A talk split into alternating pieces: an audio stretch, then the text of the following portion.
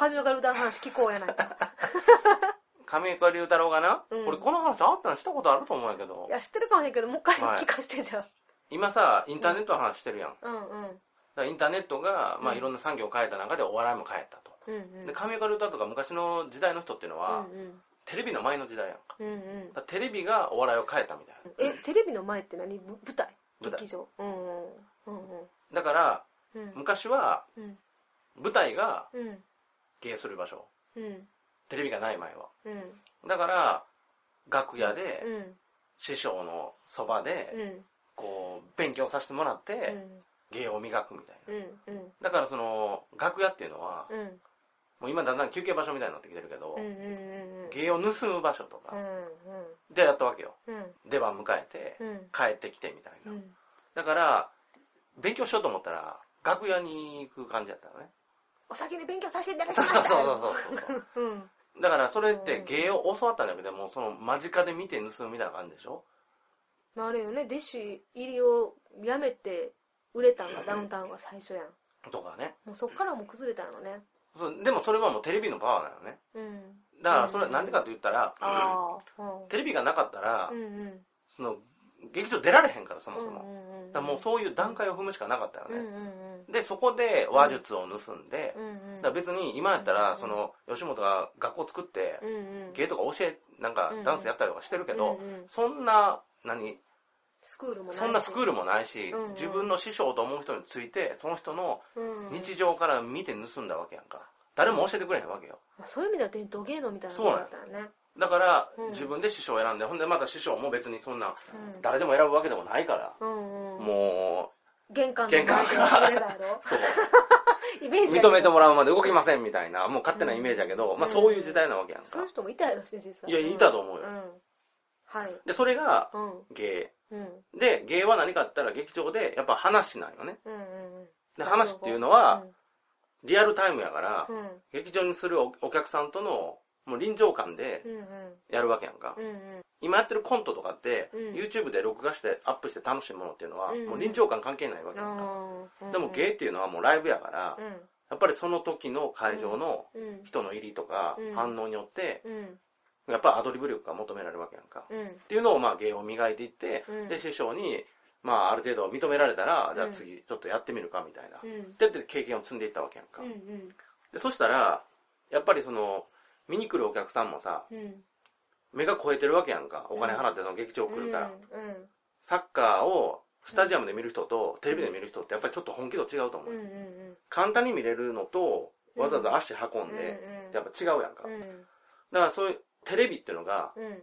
芸を簡単に見れるようにしちゃったのね。うんうんだから芸を大衆化しちゃったことで、芸を楽しもうと思ったら見る側もある程度の教養がなかったりとか前提知識がなかったりとか、うん。安くしちゃったよねいきなり。そうそう。だからテレビにした時に例えば1時間の芸をうん。だらだら上岡龍太郎がなんかこのう面白おかしくん。話してもうん。そんな誰も長いことそんな見てくれへん。うん。そうするとうん2分3分でうん。笑かしてやりとかうん。せなあかんくなってうん。だから劇場の芸とテレビでで必要な芸がうん。変わっちゃったよね。うんで最初はその日本の伝統芸能をそのまま持ち込んでたけどうんその時に芸をテレビ用に変えたのがうん。さんまとか鶴瓶っていうふうに言ってた。え彼らはたけしじゃなくて鶴瓶なたたけしはそこで名前出てきたのは鶴瓶とかさんまは、まあ、それがすごいうまくて芸をテレビ芸に変えて、うん。でテレビで人気者になったと。で彼らのやつは言ったらまあ即効性がある。うん。分かりやすい笑い、あその時の時代の人が今もい第一線でやってるのがすごいね。うん。うん。でそそれでうん。鶴瓶にしてもさんまにしてももともとそのテレビがない時代で弟子入りして磨いていたわけやんか、うん。でもその時代の変化に、うん。まあ、素早く対応してうん。でそれで自分らのステータスを作ったわけやんか、うんでその時にえっと上岡龍太郎がうん。これなんか芸能論うんとかっていうのでうん。なんか映像上がってたの。うん。もう消えちゃったけど。うん。でそれでほんまに芸を磨いてきた人は、うん。まあ、プライドが許さへんのね。そういう芸に切り替えることが。はだって今までやってきたその高尚な芸をあでもその言い方からするとうん。鶴瓶とさんまはほんまの芸を磨いてきた人ではないみたいな。まだだからその時若かったしチャレンジの立場だから、うん。その劇場で立場作ってたわけでもないやんか,、うんうん。タイミングもあるし、うん。やっぱり若いから賢く時代にうん。うまく適応したと。うん。でそれで売れたと。うん。でそしたら、うん。本当に受けんのはう、ん。なんか分かりやすい芸やから、うん。ほんまにライブで必要な臨場感関係ないよね、うん映像として楽しいやから、うんだからリアクションとか、うんあのそういう風になんかなっていくと、うんうん。でそれで若い人らはうん。そっちを見るから、うんうん。今まで修行っていうのは楽屋やったけど、うんテレビ局に営業するようになったよね、うんうんいちいちそんな楽屋にやってこうまどろっこしいことをこう修行するよりも、うんテレビ局とつながって仕事を取った方がうん。お金儲かるから、っうん。てなってだんだん芸が大衆化してきて、うん。まあ何今までのものとは全然別になってきて、うんでまあ言ったらもう別世界みたいな。それはもうテレビがそういう芸能を変えたみたいで,、えっと、わでその後じゃあどんな風になってきたかというと、うん。若い人はどんどんその最短距離を行きたいから、うんうん。もうし弟子なんかせえへんし、うん芸を磨く必要もないし、うん売れてお金を稼ぐためには、うん。テレビ局とつながってうん。っていう感じになってきてうん。楽屋っていうものの形も変わってきたよね。あ学園も変わってんねんテレビ局も楽屋あるけどさ、うん。もうそれって休憩所みたいな。休憩所みたいになって思ってる、うんでももともとはそこで、うん。まあ、芸を磨く場所うん。もしくは控え室で、うん。あのまあ、そういう場所だったのがはい。それもいろんな定義が変わってきて、でうん。若い人ってのはもうそこからもう始まってるからうん。だから芸がどんどんあの変わってきた結果うん。その時上岡龍太郎が言ったのは、うん。えっと、受ける芸っていうのは素人のうん。いやなんつったっけなドキュメントって受けるのは素人のコメント素人えー、と2つ言ったのね。その時に最近の話？それ。いやもうだいぶ前。何年も前に見た映像の話。なんなん？大切やん今そこの話。いやもう久しぶりやったもんで。絶対そこ思い出さなあかんよ兄ちゃんあのードキュメントって言ったら素人の。うんなんかさテレビとかで視聴率取れるのもなんかラーメンとかペットとかって言うやんか。あはいはい。うん。だから、うんうん。か面白いもんがっていう風な発想じゃなくなってくるのよテレビっていうのはもう視聴率ありきやから、うん。そうすると受けるもの受けるもの。うん。で受けるものっていうのは芸じゃないんよね。でもごっつええ感じめっちゃ受けてたやん。ごっつええ感じは別に芸じゃないやん。だからごっつええ感じとかもその、えー、ゲーっちゃゲーでしょ。いやいやそのなんていうんかなまあ上岡龍太曰く、うん。映像で録画したものを楽しめる時点で、うん。そこはもう対話型じゃなくて録画のその臨場感っていうかもうお客さんが目の前にいない、うん。いなくても笑えるもんっていうのはその客を選ばずうん。成り立ってるからうん。今までの芸とは違うのね、今までのゲーとは確かに。うん、ライブじゃないから、うん。だからゲーの定義が変わってきてんだよね。そうだから受けるものが、消費者が求めてるものが変わってきてるのよ、うんうんさっき言ったそのサッカーをスタジアムで行く人うんとテレビで見る人っていうのは、うんそもそも本気度も違うし、うん。テレビとりあえずつけて、うん。軽い気持ちで見てる人うんうん。に受けようと思ったら、うん。もう大きな声でギャーギャー言っててズケってこけたりとかする方が、うん。まあなんとなくうん。笑えたりするのよね。っていうのでその、まあ、芸が変わってきたと。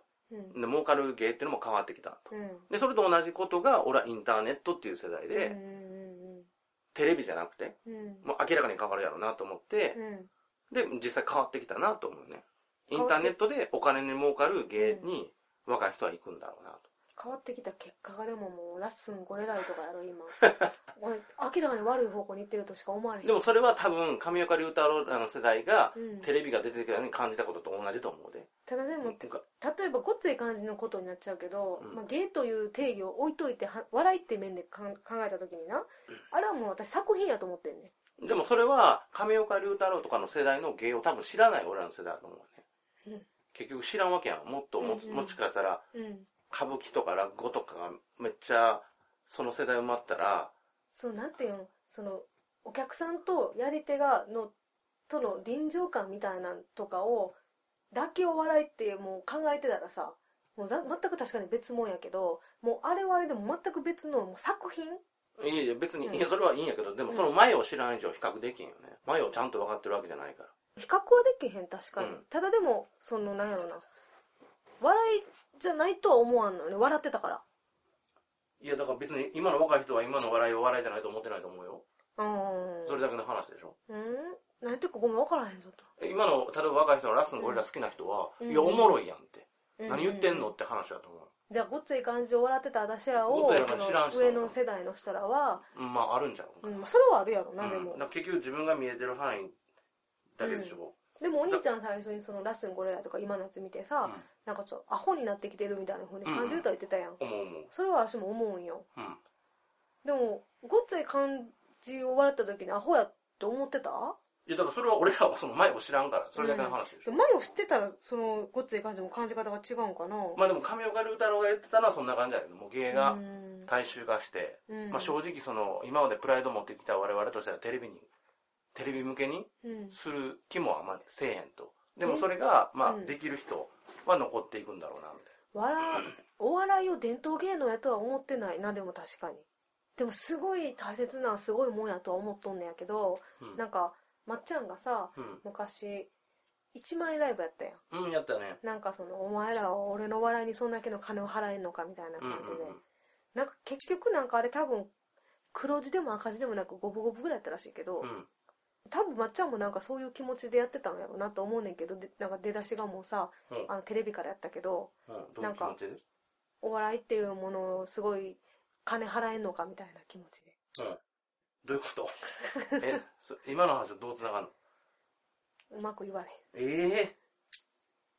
まあだからげ芸は芸っていうか結局産業価値がないと続かへんからへんうん。儲かる儲かって生活できる形にうん産業も変わっちゃうっていう。だから笑いも変わるだろうし。安くて。この話を言ったきっかけがさうん。その私がそのネットで売れる、ネットから売れるのの一つにうん。動画とかと。うん。あともう一つラジオっていうのがあるかとあると思うかっていう問いかけからお兄ちゃん上岡龍太郎の話をしとんねん。うんうんうん。それいまいち繋がらへん。だから俺の中でラジオないから。ラジオないの？はい何ラジオは聞かないからみんなそうなん。うん。じゃあ何でもじゃあポッドキャスト？